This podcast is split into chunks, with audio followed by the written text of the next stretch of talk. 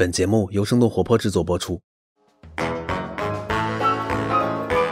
Hello Hello，大家好，欢迎大家收听我们今天的泡腾 VC，我是长得好看了不起的吃喝玩乐投资人默默。我是喜欢幻想的 Ted，那这一期节目我们就真的很厉害了。厉害我们去年做过一期反垄断的节目，但是呢，更多还是从经济学或者是我们体感的角度来讲。这次我们请到了一位非常重磅的嘉宾，他是来自于汇业律师事务所的合伙人沈成沈律师，他来给我们叠加一层法律的观点，给我们两个法盲扫扫盲，对，然后看一看。而且今年确实有各种各样的反垄断的事件出台嘛，不管是各种行政上的规定还是处罚，所以呢，有请沈律师。超级欢迎，然后简单给大家介绍一下自己。欢迎欢迎，谢谢谢谢谢谢，非常有幸能够受到邀请来参加播客的这个小活动啊，不能叫小活动，应该是大活动了，因为我从来没有上过这样的节目。哎，有第一次就会有第二次，因为反垄断估计一年一次。你 下次可以聊别的，可以可以。在律师事务所里头，因为现在业务分的都很细，我可能对呃商事的。呃，法律问题可能稍微了解一些，主要是一些诉讼，还有企业的合规，以及这个涉及到企业内部调查，呃，还有一少量的 M&A 交易的一些工作，就是并购的交易。啊，沈律师其实也是一个法律界的网红啊，他有自己的公众号，所以其实这期节目到后面，我们也可以感兴趣的小伙伴可以通过各种渠道去了解他。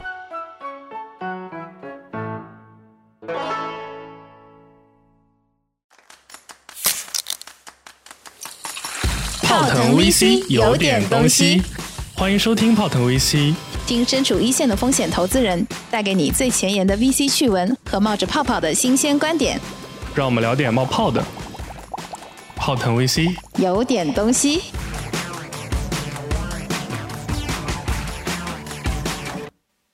那我们这期节目呢，其实我们会把题目再收缩一下。我们因为我们这个节目主要是跟投资和互联网相关，我们主要是聊聊互联网领域的反垄断。哎，就默默不知道昨天晚上出的这个新闻，你有没有看到？对，因为昨天我看到像那个今天我们录制的时间是七月八号嘛，对，所以就是昨天七月七号的时候，市场监管总局对这个互联网领域的二十二起违法实施经营者集中案开罚单，哇，好拗口啊！就 anyway 就是开了这个集中开了二十二起的这。个呃垄断的这个罚单，对，然后呢，就刚好是在我们这个录制节目的前一天。那从去年到现在，其实我们一直在讨论反垄断，然后包括就是征求意见稿的这件事情嘛，那就感觉好像一直之前在零零散散的对一些大厂呃进行敲打。对，然后最近终于集中的，就是开始一种集中的一个体现。对对对，所以今天也是特别想要跟沈律师来聊一下，就是关于反垄断的这个话题。而且其实从另外一个角度，我觉得这个话题大家多多少少有一些体感。其实就在这个月吧，就是大家应该也都看过一则新闻，就是美团有一众包的骑手啊，他其实是使用了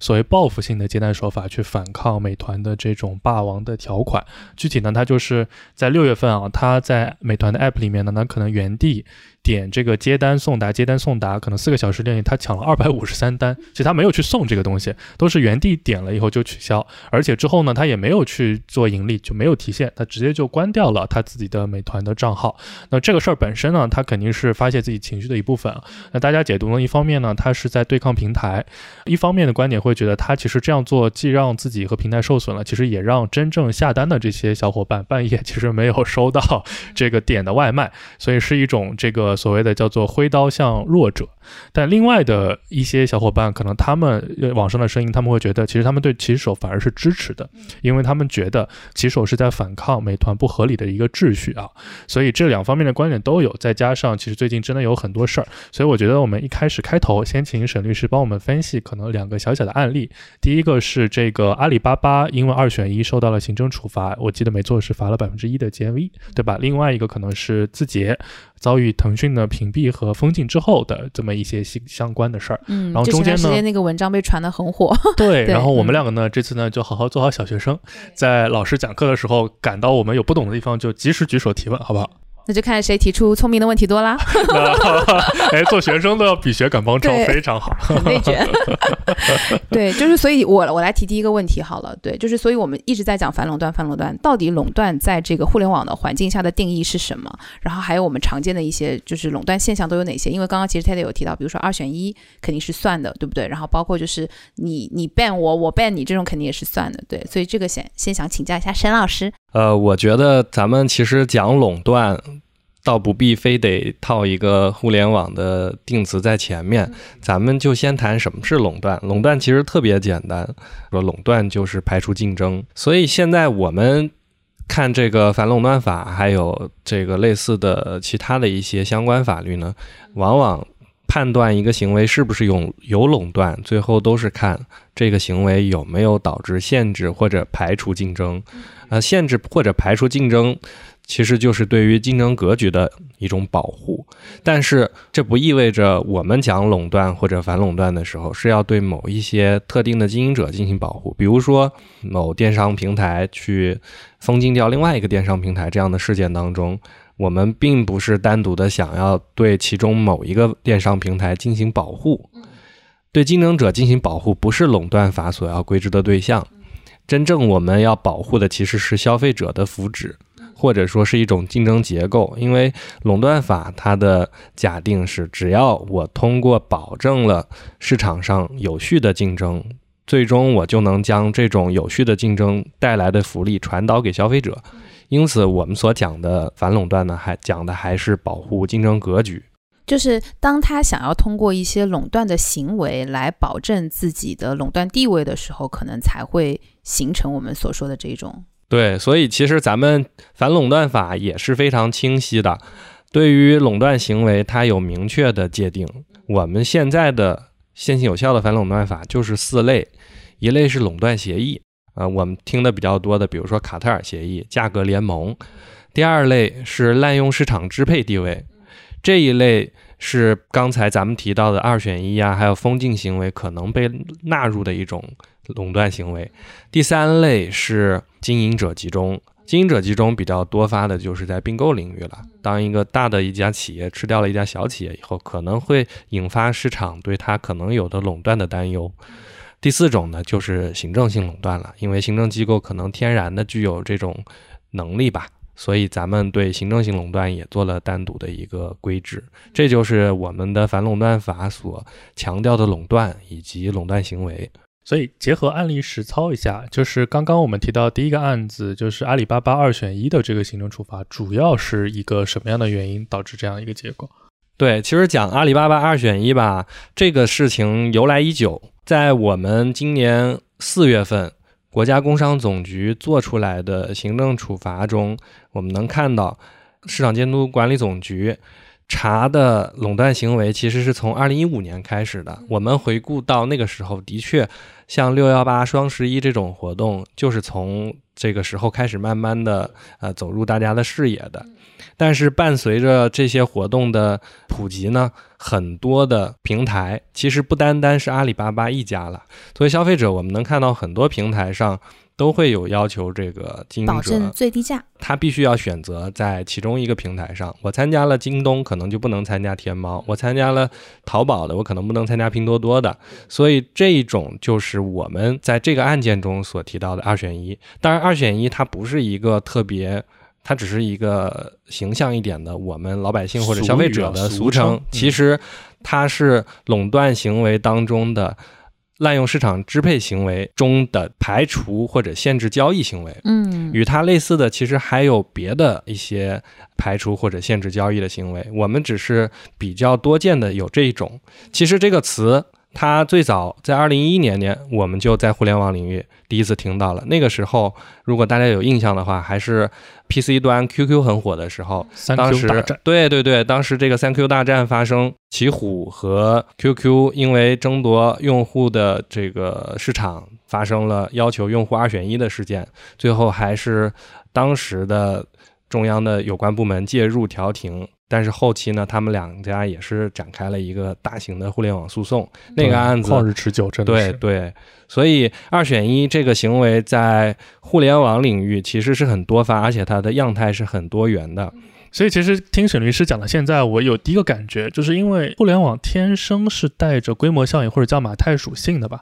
所以其实如果没有强者愈强，对，所以其实如果没有外力介入的话，它自然最后就会剩第一名。是吗？对，你看，比如说像我们之前聊的，比如说我们通常会发现，就是老大和老二打架，打到最后合并了，嗯然后老三就遭殃了。嗯，对，所以我但我听到第一个的关键词就是，它还是要足够强，才能产生这种程度的这种对抗。比如说刚刚提到的三六零也好，腾讯也好，在那个时候可能就是已经是上市公司了。包括我们更熟悉的电商平台，不管是哪一家，那它都是一个上市体量，而且不仅是上市公司，它是上市公司非常强的一几家公司。所以我自己作为消费者的体感，就因为我们刚刚讲到了，就沈律师又讲到六幺八、双十一，对不对？就今年应该是集中反垄断以来的第一个六幺八，干净很多，有没有感觉？没有啊，然后我就哦觉得没有优惠，我就觉得没有优惠，就是自己的体感。包括我身边很多朋友就说，就是今年六幺八是大家消费欲望非常低的一年。哦，就是因为反垄断的重拳出击之后，然后大家都不敢搞这种二选一，然后不敢把价格压到很低，是吗？对，就是包括就是因为你不能保证某一个平台参加活动的，就是什么市场最低价什么的这样的保证，所以大家就感觉品牌方也没有什么太大的压力 啊、然后就没有给到那种很给力的促销。就我不我不知道你还记不记得前两年其实有一次李佳琦跟薇娅因为某一个品牌有过一次 battle。对，就就是上你还是上我，一定要给我最低价，不是给的话我就不播你的东西。是，就头部主播尚且有这样的 battle，头就更不要说头部的电商平台了。而且其实你说起二选一，好像是一个大而化之的话题，但其实落到细节上，其实当商家甚至消费者面对二选一的这个难题，其实是很细化的。比如说像刚刚沈律师讲的，首先他要求品牌，比如说只能在 A 平台上架，不能在 B 平台上架，对不对？然后接下来又涉及到单个的 SKU 产品，它的价格是不是能保证全网是我在这里最低，还是在那里最低？或者甚至比如说有些消费者福利，甚至是比如说这个客服这些东西，都可以去去做这些所谓的二选一的绑定嘛？就其实让人就是进退维谷，真的很为难了。嗯，我们曾经有一段时间集中的看过一波，Ted 应该也看过，就是那个叫拼多多代运营公司。对各种代运营公司，嗯，是因为就是品牌是不太能在拼多多上开店的那个时候。对就是咱们讲二选一呢，其实反垄断是一个问题，但我们遇到的法律和生活其实是很多样的。二选一不单单在反垄断法上是有问题的，其实还有别的法律，比如说电子商务法，还有反不正当竞争法、网络交易监管办法等等。而它们的区别确实有很多区别，其中最重要的一个区别就是构成反垄断这个二选一呢，必须得是有呃市场支配地位。嗯，因为咱们现在能看到的这些案子，似乎像刚才他提到的，很多都是大厂。这些大厂的名字不用我们去说，大家脑海里第一时间会想到的。所以，如果要成为一个垄断的、被垄断法所规制的违法行为，前提它一定得是一个真正的垄断巨头。啊，我要举手，我要举手，沈律师，对，我要提一个聪明的问题了。对对，就是刚刚讲到的市场支配地位，仅仅指第一名吗？这个问题其实是有点陷阱的问题。所以是聪明的问题聪明的。问题。对对对，嗯啊、咱们其实法律有一个定性的有定性的办法。呃，我们根据规定来说啊，如果在一个市场中，这个相关市场中它的份额达到二分之一以上了，嗯，那它肯定是第一名。它一定是第一名，它也一定就构成了垄断。但是有的情况下未必他一个人。也有一些，刚才我记得泰德提到，老大老二打架把老三打没的，这种是两个垄断者在同一个市场中份额达到三分之二以上的。相应的，你再以此类推，还有三个垄断者在市场中达到四分之三以上多数是一个。公式，相当于。对，但是这个公式到此为止，不能再往下推。所以就刚刚讲的，比如说今天我开一个雪糕店，你也开一个雪糕店，我们一条街上两家店，我们再怎么打，跟这个反垄断是没关系，关系的，不太小了，就不可能。占了几十万分之一吧。几百万分之一 就是对 笑看我们在这边就乱打。所以就是嗯，如果是这个单一的寡头，或者是就是可以勾结的几个寡头，这种都是可以属于市场支配地位的一个定义范围之内，是吗？就是按照这样理解的话，对，咱们其实可以，这个是生动或者说不那么严谨一点的讲法。当然，它一定是个错误的讲法了。嗯 咱们讲反垄断，要很严格的按照四个步骤来。其实已经跳过了一个步骤。我们先首先要界定一下什么叫相关市场。嗯，对市场界定，我觉得就很难。就比如说那个我你到底是在电商领域，我到底是雪糕还是冰棍，对吧？这个东西感觉就是很难区分。是的，这个问题其实也很好。刚才咱们在讲阿里巴巴二选一的那个案子的时候，市场监督管理总局它也是先做了相关市场界定。咱们所理解的阿里巴巴所处的相关市场到底是什么？其实是有一个这个种属目类一步步往下来找的。你要到什么级别上去定义为止？比如说，首先做了一个比较，它是一个线上的零售服务市场。它的这个对手可能叫线下的零售服务市场。对，是的。那么这两个市场一比较，显然通过经济学上的这个需求替代分析啊，或者是供给分析等等，我们能够得出结论，它是一个线下服务市场啊。再进一步，它要不要细分呢？因为我们自己也知道，你说闲鱼上可能都是 C to C 的，但是淘宝上 B to C 的，B to C 为主。那这个情况下，我们还要不要分 C to C、B to C 之间的区别？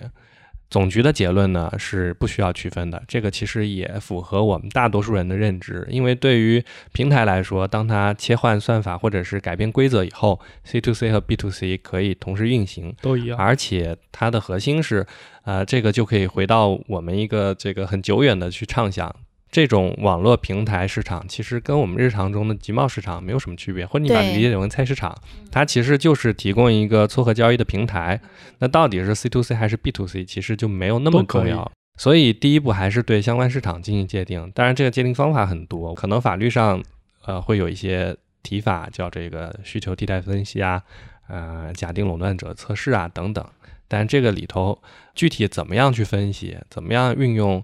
刚才提到的假定垄断测试 SNP 这个做法呢，更多的是一个经济学上建模的一个问题。我要再提一个聪明的问题，就是到底什么是假定垄断者测试？因为我听到这个时候我就觉得很好高大上，就是不明觉厉。就是你看啊，这几个词你一看，哎，你都懂，但是但是怎么操作，感觉很神奇。对这个问题就是特别聪明，以至于。没办法，没有办法很好回答的问题，因为假定垄断者测试，我们只能做。我是个外行了。其实虽然我们也做垄断合规，但是真正去用这个测试，其实我们只在两个案子里头看到了。一个是一四年的三 Q 大战中，当时并不是直接用，而是最高人民法院在判词中当时提到提到了这个，对这个方式仍然是可用的。但是互联网平台它的特点是用户对价格没有那么敏感，而假定垄断者测试是基于价格分析手段的一种经济学这模型的方式，所以它的有效性可能不那么明显。嗯，所以在那个案子中，虽然法院提出可以通过它的一种变种假定垄断者测试关于这个质量下降的测试方式，但是很难很难第二次看到，或者说唯一一次看到它真的用到了。呃，这当然是我看到啊，可能有别的案子有其他人看到。我们看到的呢，是在上海今年公布的上海实派式外卖平台的处罚案中有用好像是专门给老外做外卖的一个平台。对，这个案子既然提到也很有意思，就是它对于可能很多企业来说是一个非常比阿里巴巴被罚意义更重大的案子，因为实派是它只是一个。很小的领域的一个，特别小，对，很细分。对，最后上海市监局罚他的时候，给他做了相关市场的界定，他的相关市场叫在线英文外卖服务。哇，那这么一限定就真的很小了啊。对，就是这个跟我们投资的时候有点像，就我们投资的时候总归要去算一个 total addressable market，对吧？对，我刚刚就想说，我觉得这个看来就是。我们做的方法都很像，我们也第一步先看市场有多大，对对，市场有多大，壁垒在哪里？对，反垄断其实也看这个问题，他先看市场有多大。你在一个很大的池子里面，几十亿可能根本无所谓，但如果你在一个很小的池子里，这可能就有个问题。然后也也看是壁垒在哪里了。是的，说实话，当时我看到这个案例的时候，我是有一点点意外的，因为我本来以为就是反垄断法针对的主要还是一些我们刚刚巨头被集中处罚的这一些公司为主。对，而且我们看到它的判罚金额从一八年开始吧，就是国家。组建了这个市场监管总局之后，三年以来，就是差不多将近三百起案件，罚没的总额是两百亿嘛。所以我本来觉得说，哦，它应该都是一些重拳出击。真的是我们刚刚定义中在大市场中具备比较垄断地位的企业为主。所以当时时派是因为可能出了上海都没有人知道这家公司，而且他真的只做老外的，就是英文点餐的那个市场。对，我就是觉的得，我们嗯 说实话都没有点过。对，他在嗯他在有一些，比如说什么酒店式公寓啊什么里面还蛮常见的啊，因为就可能住的老外会比较多一点。所以其实刚刚那个例子又有点问题了。比如说，如果我跟你是开的一种很特殊的雪糕店嘛，我不知道，可能全世界的假设就咱俩有，那我们也不能乱来，就再小再小切下来。对，因为在那个细分里，就是你不能利用，比如说，如果你超过百分之五十，因为如果只有两家的话，那我就是们两个不管怎么样，总有一家是超过的嘛，对，吧？就如果你超过百分之五十，然后你跟我恶性竞争，比如说今天五块钱的雪糕，你一定要卖三块钱，把我把我的生意都抢掉了。或者是五块钱的雪糕，我们非要卖到五百块一只，对吧？嗯这也是另外一种。不，对首先你的手段是先卖三块钱，把我这家公司弄没，然后搞死之后呢，就。变成卖五百块。所以就是在大多数案例里面，我们还是会以最终消费者承接的价格为主要的这个判定依据来判定吗？对这个问题，其实是刚才咱们讲滥用市场支配地位这种垄断行为，要分四步中的第四步。刚才讲第一步呢，是我们界定相关行相关的市场；第二步，我们在市场里头去看你有没有支配地位；第三步是看你有地位以后是不是从事了某一种违法的滥用行为；最后就是看，竞争效果分析。竞争效果分析其实有很多人，包括我们自己，可能有的时候觉得它很抽象，但是它并不完全是不可把握或者不可捉摸的。在很多案件当中，当前三个环节都已经发生了，你有一个较为明确的相关市场，在这个较为明确的相关市场中，的确具有市场支配地位，在同时行采用了一些。滥用的行为，这些行为刚才我听到，啊、默默跟泰德也提到了，比如说我们达成一定的共谋。第二种呢，我们可以要求这个呃商户或者是平这个平台内的用户二选一，还有就是我可能进行大数据杀熟了，还有进行其他的这种损害消费者利益的行为，可能都会在通过一定的传导去伤害消费者，也就是我们俗称的烧钱圈地，最后割韭菜。如果形成了这样的后果的话，或者说能够通过分析，我们认为它确实达到这样的后果的话，那就可能是一个有损害竞争效果的一个垄断的行为了。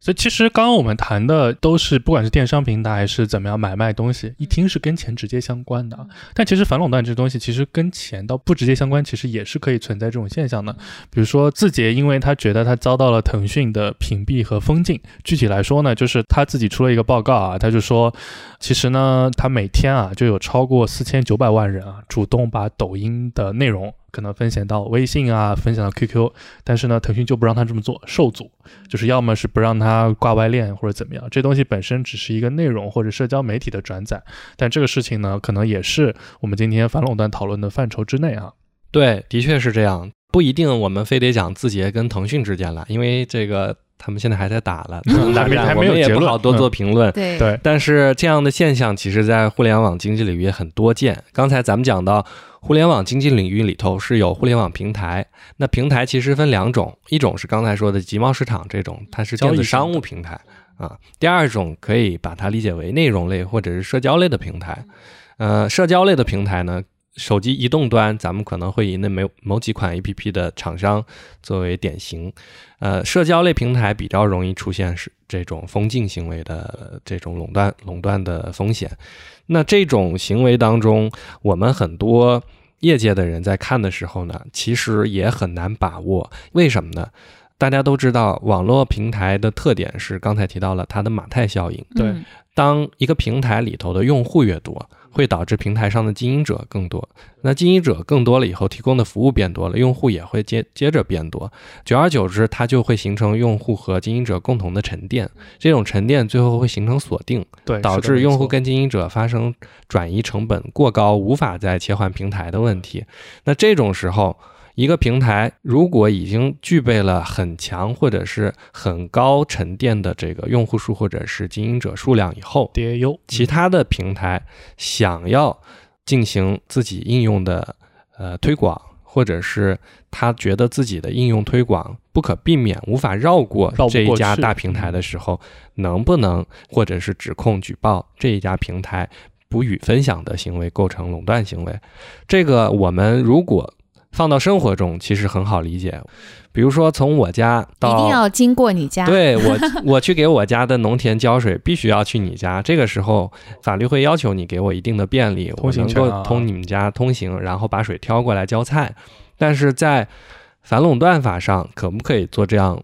的类比？我同样还是想要借助你的平台做一个，我来浇我的菜，我给你钱，你要多少钱我给你，只要你让我用就行，是不是这样就是商业上合理的？其实争论很大。它的争议的核心实质是有一个理论叫必要设施理论，它其实最早是在一九一二年，美国有一个中端铁路的案子，在那个案子里头呢，在美国的圣路易斯市有几家这个铁轨公司，他们达成了一个联合体吧，然后在联合体中呢，他们把这个铁路的转轨啊，还有铁路运输的资源进行了整合，最后结果就是他们。已经内部的可以共同的去使用这一座城市所有的这些铁路运输资源，但是对于一个外来者来说，不给他们用，对，我不让你进入或者接入我的铁轨，你的铁路都没有办法通行。那这种情况下，最后美国高等法院认为这是一个必须必要提供的一个设施，如果不提供的话，其实就是一种垄断违法了。这个其实有有，刚刚我听完以后，我又觉得一个，你看哈，其实我们今天在反垄断实操，我感觉还是因为我们全人类吧，迎接真的互联网时代的时间其实还没有太长。所以其实很多东西其实是我们面临的新挑战，比如说像刚刚沈律师讲到，我们把电商举例成一个线上的集贸市场，大家一下就觉得很容易理解，包括很容易分析。包括刚刚讲的这个必要基础设施，一换到铁路，大家都很容易理解。比如说你这段城市，我如果从 A 到 B 一定要经过你的话，你不给我用，我就是绕不开，对，特别容易理解。但在互联网领域，真的就是因为这个东西可能去也确实是我觉得是全球范围内一个新的课题，包括其实在美国、在欧洲也也有很多类。似的这个情况，今天不展开讲了，这也都面临这个情况。包括刚刚我们举的社交媒体的这个例子，其实你也很难说。我举个小例子啊，就很多时候，比如说有一些小的平台，它双向封禁这个东西，其实本身还是为了保护自己。我举个例子，比如说像，比如说我们微信或 QQ，它是一个熟人社交或者半熟人社交，对不对？就是你认识的身边的人都在上面。但比如说我是一个陌生社交平台，我本来是在上面交朋友的，那很一个很自然的场景就是，比如说我假设跟陌不认识，那我。我们在陌生的社交平台上认识之后，第一句话就是能不能加个微信认识一下。结果我们加了微信之后，从此就告别了这个陌生社交的平台，回到了这个微信里面去。那我就不是很懂了，毕竟陌生社交这种东西我用的不是很多，然后可能你玩的比较多。我其实刚刚想到了一个例子，沈律师，就是我想再问一个问题，就是。不知道这个问题聪不聪明？对，就是刚刚因为我们讲的必要设施是说我要通过你家，然后到我的田里去浇水，对不对？但我觉得在我们现在这个语境下，可能更容易类比的是说我要到你家去挑水，然后去浇我自己的田，有点这样的感觉，是不是？对对对，其实这个问题我觉得提的很好，因为我刚才还想把这这个必要设施的问题接着往下勾勒下去啊。咱们虽然举了中端铁路的这个案子。我首先要声明，我没有一个结论认为，在某平台跟某平台的这个封禁大战中，谁应当把它的必要设施打开来供另外一方使用，无论它有偿无偿，这个结论我还没有得出来。因为网络平台它有一个这样的特点，就是呃，我们叫动态竞争格局，像呃很多技术的迭代，或者是说很多新的。呃，用户模式或者是这个互联网模式的开发，会对原来已经形成的巨头很快的加速它的摔倒。就我们能看到这个，眼看它起高楼，但是眼看它楼塌了。所以有很多从互联网时代很强的企业，但是如果它没有很快拥抱移动互联网，在移动互联网时代，它一下子数据就基本就掉得很厉害。对，所以比如说还有最近这个滴滴虽然出了很多事情，但是在早期它其实也是在跟快递的斗争中成长起来的。就是在这样一个竞争格局下，必要设施理论是不是还能够一？具体的去运用，有很多人是持疑问的，因为大家不认为，刚才我们反复强调过，垄断法不保护竞争者，它只保护竞争格局或者说消费者的最终的福祉。我们并不想帮助一家企业去盈利，我们只是不希望企业去伤害更多的消费者。那所以，对于必要设施理论在互联网中的应用来说，因为我们很难说某一个必要设施是有技术上壁垒的。对于已经形成了稳定的社交通讯应用这个用户习惯的用户来说，可能我不太会去切换。但是对于那些大厂来说，做一个体验更好的 APP 不是不可能。这个例子太好了。理论上来说，我们之前一直开玩笑说，老大如果没有做错什么事情的话，在这个时代，因为刚刚我们讲了，很容易双边平台的效应，就让就是两端都更容易聚集在一个平台上嘛。但通常我们看到结论是。如果老大没做错什么事情，老二机会就很少。对对，新竞争者在同一个赛道里面要去反超是很难的一件事。对，然后你哪怕做了一个比前者稍微好一点的产品，体验好一些，但不解决根本的问题。是的，是的，因为为什么刚刚我举了那个就是到你家挑水的这个例子呢？因为我觉得刚刚我们讲说，呃，marketplace 的这种呃企业，我们。第一部分已经讲过了嘛，然后第二部分讲的可能这一部分的互联网企业，他们最重要的资产其实用户资产。从某种意义上，如果我要到你的地头上来耗你的用户，其实就是 在打你家的水吧。哎，其实我觉得这个话题，我不知道是不是今天能展开，因为其实，在很多时候，其实用户数据本身应该是用户的，对。但是在我们互联网，就是他们实际实操的竞争格局里面，很多其实是把用户的核心数据当做一种可以变现的资产在处理，所以才会产生这样，到底是你打了我的水，还是我打你水？其实这水是是是水自己的，它不应该被这样打来打去，对不对？嗯，我没有说数据啊，我说的是用户的活跃啊，用户的那个。对对，我觉得这个点可以多。多来多讲两句。刚才默默还有 Ted 都提到了两个，但是是同一个问题的两面的一个事情，就是我们的互联网竞争到底实质竞争的是什么？因为咱们讲垄断，传统的反垄断法所反的、所规制的是那些市场份额极高的寡头的垄断行为。它在传统的语境下是很好理解的，市场份额高，可能就意味着销量高、营业额高。或者是其他的一个可量化的市场占比高，但是在互联网的语境下，大家争夺的其实是稀缺的用户资源，而且这个用户资源并不是一个简单的注册的用户数量，它是用户注意力的停留时间。我们很多 APP 都有这个内部的统计，就是我在一个连续的时间段里头刷我的网页用了多久的时间。所以，对于互联网经济领域里竞争的市场份额的认定。我们其实是有新的难题，虽然我们今年阿里巴巴的案子最后得出了一个比较能给公众交代，也比较让实物界认可的结论，但是其中对于相关市场的市场份额的认定，采取的是传统的办法，在统计阿里巴巴的市场份额的时候，使用的是销售额或者营业额的数字，但很多人，尤其是学界和实务界都认为，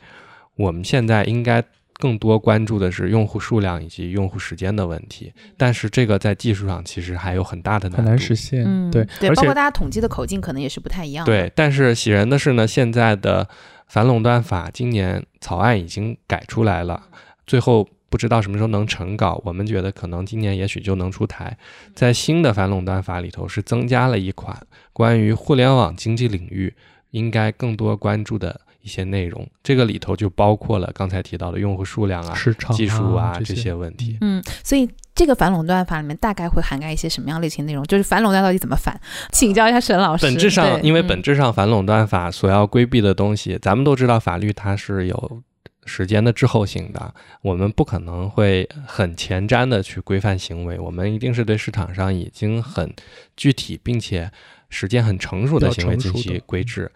啊，所以大的变动呢不会太多，但是有一些像刚才提到的互联网经济领域的一些新的特性已经放进去了。另外还有一块就是处罚的问题，因为刚才咱们其实前面最开头提到了两个处罚，一个对阿里巴巴的处罚，阿里巴巴呢是罚了它百分之四，最后一百八十二亿，这个金额创下了我们国家反垄断执法史上的最高，也是全球执法的。目前大家统计可能是第二，第二，第一名是一八年欧盟罚谷歌的那个，可能罚了有折合人民币三百多亿了天哪，因为它的垄断地位更强了。啊啊！当然，这个里头也不乏一些这个欧盟本身对于反垄断的执法就是偏严的严，对，啊。嗯第二个呢，呃，默默刚才提到，在这个我们录制的昨天，市场监督管理总局发布了二十二起经营者集中的处罚案件，这些处罚案件的罚款金额呢都是封顶金额五十万。对，但是我们知道，能实施经营者集中的这些企业，它的体量都是很大的，因为按照法律规定，能够实施经营者集中的企业，基本上它在中国境内的年销售额是要超过四个亿的，在全球可能超过一百亿。就这五十万对他们的体量相比，真的是一个不痛不痒的东西。对，所以很多人都呼吁应该提高对经营者集中类案件的处罚力度。事实上，这种声音也已经被啊、听到，反映在我们新的立法当中了。很有可能最后对于经营者集中要实施的处罚金额也会像刚才提到的滥用市场支配地位一样，能够有百分之一到百分之十的这么大的一个占比的数量出来。哎，我也想请问一下，因为我们现在也有看到一些，比如说大的企业，它可能是合资公司，或者它是有外资成分，或者是它可能直接是选择在境外上市的嘛。像这样类型的公司，它 follow 的是什么市场的这个反垄断的准则呢？咱们首先说，我们的反垄断法它是有域外效力的，就是我们可以理解跟美国的长臂管辖是一样的。我们的反垄断法对所有的境境内外，只要是影响到我们的这个竞争格局的违这个违法行为，都有可以运用的余地。明白？那嗯但是涉及到境外呢，有一个值得一提的事情，就是 VIE 或者说红筹架构，因为大家都知道，去境外上市呢，很多都是企业尤其是对它的原因，就是因为在早年间，很多企业因为它本身所处的行业是有外资准入限制的，像我们的电信、传媒，还有有基因等等。进入。对，由于它不允许外资进入，导致一些呃外资的钱不能进到这家公司直接持股，所以 VIE 的这种协议控制模式，慢慢的在国内成为了呃绕开监监管去境外上市的一条活路。但是由于它长期以来是处于游走在监管边缘的，而且这种模式呢，它其实又确实给企业带来了一些便利，或者我们理解监管是没有办法给它一个完全承认的地位的。所以在早年间的反垄断执法中，尤其是经营者集中申报的过程中，呃，涉及到 VIE 的申报是不会被受理的。这对于那些进行并购的企业来说，会出现一个困境，就是当我需要完成一单交易，并且我这个交易的规模、交易后双方的营业额可能会触发申报标准，在这种情况下，我如果有 VIE 在身上，我又不能得到受理。就会变成我不申报会被处罚，我申报了不受理还是 对可能会有处罚风进退险。维谷，对，所以这个情况长期以来也困扰了很多的企业。二零二零年，我们看到了第一单涉及到 VIE 被审查通过的案例。那在这之后，由于这个平台经济领域的反垄断指南得到了正式的修那个生效，呃，VIE 的这种模式现在也成为了可以进行经营者集中申报的一条路了。当然，我们现在也在等待第一个正式被总局公报出来的 VIE 模式的呃获批的案例。啊，所以我们现在还不知道他是谁。对，哦，是真的不知道还是没有披露？是真的不知道。是 沈律师笑着摇了摇头。好，那其实我们刚刚讲了，就是国内的一些公司，然后我们也讲了一些海外的，就是历史比较悠久的案例。就是最近这几年有没有什么比较有意思的案例可以分享一下，沈律师？因为我们前段时间是看到有篇文章，呃，应该是几年前了吧，就是有关于 Amazon 的，有一位非常著名的，应该是哥大的一位法学的教授吧，不过确实这几年。其实不单单是咱们国内，欧盟跟美国、欧美国家的反垄断执法其实更走在前头了。但是这个里头可以先说一下他们的发展。啊、在美国和在欧盟，对于反垄断或者是一些新兴技术行业的监管态度不是那么一样的。这个其实也跟经济发展是息息相关的。在我们国家这十年其实是享受了互联网发展的红利的。同样在美国也是如此，美国也诞生了四个互联网巨头，我们通常叫做 GAFA 或者四巨头，那就是 Google、Apple、Facebook，嗯。Facebook 还有 Amazon，他们的垄断问题已经在全球范围内引起了普遍的担忧了。但是好在我们得益于我们的这个社会主义制度的优越性，对，是的，我们，确实嗯把一些风险挡在了国门之外。近期呢，这个无论是美国还是欧盟，他们的执法都在变严了，跟原来不一样了。原来美国其实是对于反垄断是采取，尤其是互联网领域是采取比较宽松的态度的，而欧盟一直很严。但是欧盟一直很严的后果就是，至今我们看不到欧盟有互联网领域的巨头巨了，头他把自己的企业扼杀在了摇篮里。是其实也是有点双向，因为在互联网领域里面，其实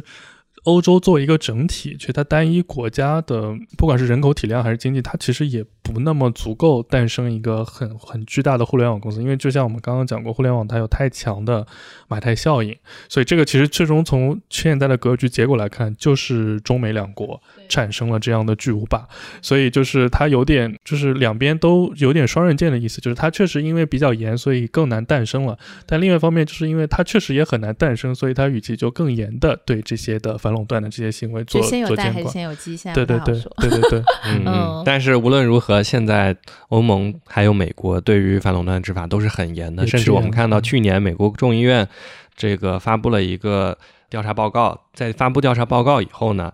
他们甚至提出来要对 GAFA 进行拆分，可以看得出来，他们对垄断的担忧其实是已经非常非常深了。而且在今年，也就是上个月的时候，我们看到美国出台了一系列的反垄断法案。这些反垄断的法案里头，甚至提出来要求，在执法中，对于那些大型的科技公司，他们要自己证明自己是合法的，嗯而不是由执法来机构来证明它是非法的。所以我们都能看得出来，现在全球对于反垄断的一种担忧吧。对，所以就是其实我们之前在做功课的时候有在看国内反垄断这个话题，其实从零九年到现在，零九年就已经提出了，然后到现在我们感觉到就是集中的被讨论和就是真正的落地一些细则，其实已经过了大概差不多十年的时间，也正好是匹配了国内整个互联网市场的一个发展的。对，所以今天我们也可以展望一下啦，就是说未来像这样的商业环境，因为我们刚刚也讲了，比如说欧盟它是一直很严，对不对？然后它也没有什么 巨头出现，然后国内和美国相对来说都是逐步在完善的这样的一个过程，然后在前面就是完善的这个进程中呢，其实已经出现了很多现象级的判例也好，或者现象级的一些企业也好，所以我们觉得未来的这个商业环境，一个是对创业公司来说它是更友好，还是会比如说强者愈强的状态会持续下去？那对于就是用户来讲，它是会消费体验更好，或者它使用感更好，还是会更被巨头裹挟？可以张开一下想象的翅膀。对，我觉得这个、嗯这个题目呢，其实从我只能单单从消费者的角度，对消费者或者是做法律实务的人的角度了，因为它是一个特别宏观的问题，涉及到了初创企业在这个社会环境中如何发展。其实这个问题，你拿到中央经济工作会议上也可以去讨论 是一个大的宏观 宏。观问题了。对，但是从啊、我们的角度来看，呃，首先刚才既然提到了，我们去年的中央经济工作会议提提出来要防止资本无序扩张，加强这个反垄断执法，其实它的信号未必是消极的。我觉得是个好事情，因为做律师的，我们始终觉得有序的市场和 合规的秩序能够帮助企业更好的发展，尤其是帮助初创企业，因为初创企业面临的问题是很多，但是它其中一个特别大的问题，其实是来自于那些成熟企业对它的威胁，或者说它迈不过他们所设置的那些门槛。是，嗯而有序的竞争环境和合规的管理，能够使得他们相对来说，在不受其他非市场化干扰的情况下，通过自己的努力，在市场上争得它应有的席位。所以这样看呢，我个人觉得。现在的商业环境对初创企业来说只会越来越好。嗯嗯，对嗯还是看你是哪一类的创业公司。我想，比如说，如果你是做一个消费品品牌的创业公司，或者是你做一个服务型的创业公司，相对来说可能会比之前面对那些二选一的问题或者什么会轻松一些。就其实我们呃会观察到有一些从品牌或者从产品起家的人，他慢慢的其实渠道属性和平台属性也很明显了。比如，比如雷布斯嘛，我觉得这个就很明显了。恰恰他想对标的苹果又已经被天天罚来罚去，中国好像还没有一家做消费品硬件的公司被处罚，到目前为止都是一些互联网平台在被处罚。嗯，因为我觉得现现在在这个商业环境下，很少有公司或者特别是创业公司，它只做一件事情。对，就是大家可能因为在这样的竞争环境下，都锻炼了一身。就是各种各样的十八般武艺，就是我们刚刚回到前面最早讨论那个假定垄断者测试的这个东西。你在讨论自己的 total addressable market 的时候，你到底对标的是一个什么样的市场？到底怎么样界定你的这个范围？我觉得也是一个很好玩的话题。所以在以后创业者再来找我们融资的时候，上来就不能说我这个赛道万亿市场，如果真有这么大的话，你马上就面临一个竞争格局的问题，对不对？对对，就会有在这个万亿市场里的头部 领先地位的企业。对对，但我认为。因为这是幸福的烦恼，只有你足够大，你才会担心自己家被人家抢、被人家偷。对，所以刚刚这个问题，我们的沈老师已经回答完了。泰德，你要不要再回答一下？就是接下来的这个竞争环境，是会对创业公司或者特别是初创型的企业，然后特别是在万亿级 赛道里想要杀出一条血路企业来讲，是更友好吗？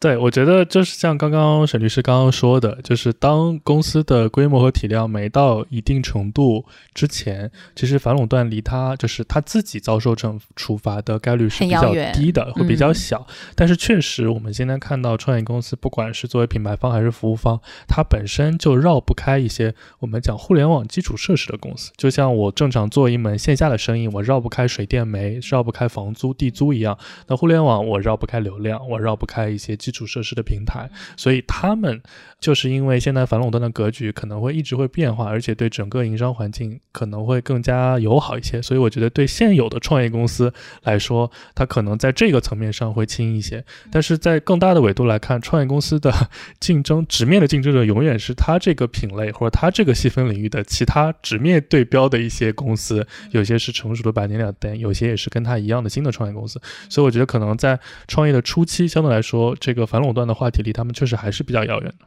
我自己刚刚突然开了一个脑洞，对，因为我们之前讲，刚刚你讲，现在有很多的巨头，其实某种意义上是互移互联网或者移动互联网的基础设施嘛。就今天我在一个群里面看到大家在提说，在互联网时代、移动互联网时代之后，接下来我们要迎来的是硬件互联网、万物互联时代。它其实对它其实是一个新的界面了。对，在那个界面下，是不是也会有新的基础设施？然后在那个界面下，是不是会出来新的巨头？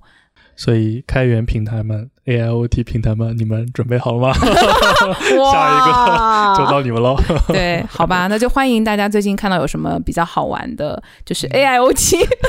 哇，这好好好玩哦。就可能不能这样讲，这样讲的话，大家感觉是在送送定时炸弹过来。对，就是那就欢迎大家，就是呃，来跟我们聊聊你们看到的，觉得嗯，在细分市场比较有垄断地位的这样的好玩的案例吧，好不好？嗯，今天我们也特别感谢沈律师，冒着这哇倾盆大雨，简直。就是下冰雹一样的大雨赶过来参加我们这期节目，最后再留点时间，沈律师看有什么想跟大家说的。那我也打一个，最后我就打一个小广告吧，因为我自己是做这个律师的，我的业务可能主要是诉讼，大家都知道的。对企业来说的这种商事诉讼，还有一块是做这个企业合规的，像咱们刚才提到的垄断合规，其实是合规的一种。当然，这个领域会更广，还有包括你们的用工合规，以及公司在，尤其是大的企业会有白领犯罪的问题啊，还有就是公司。在面对生产经营活动中的这些行政处罚，需要有一个应对外部调查或者是政府处罚的合规的一个法律服务，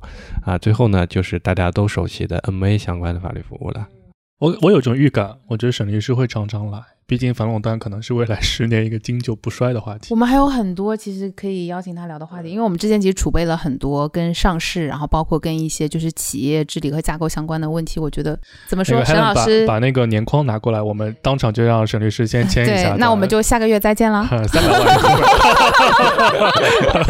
欢声笑语打出积极。今天谢谢沈律师，嗯，大家拜拜拜拜，谢谢谢谢，拜拜拜拜。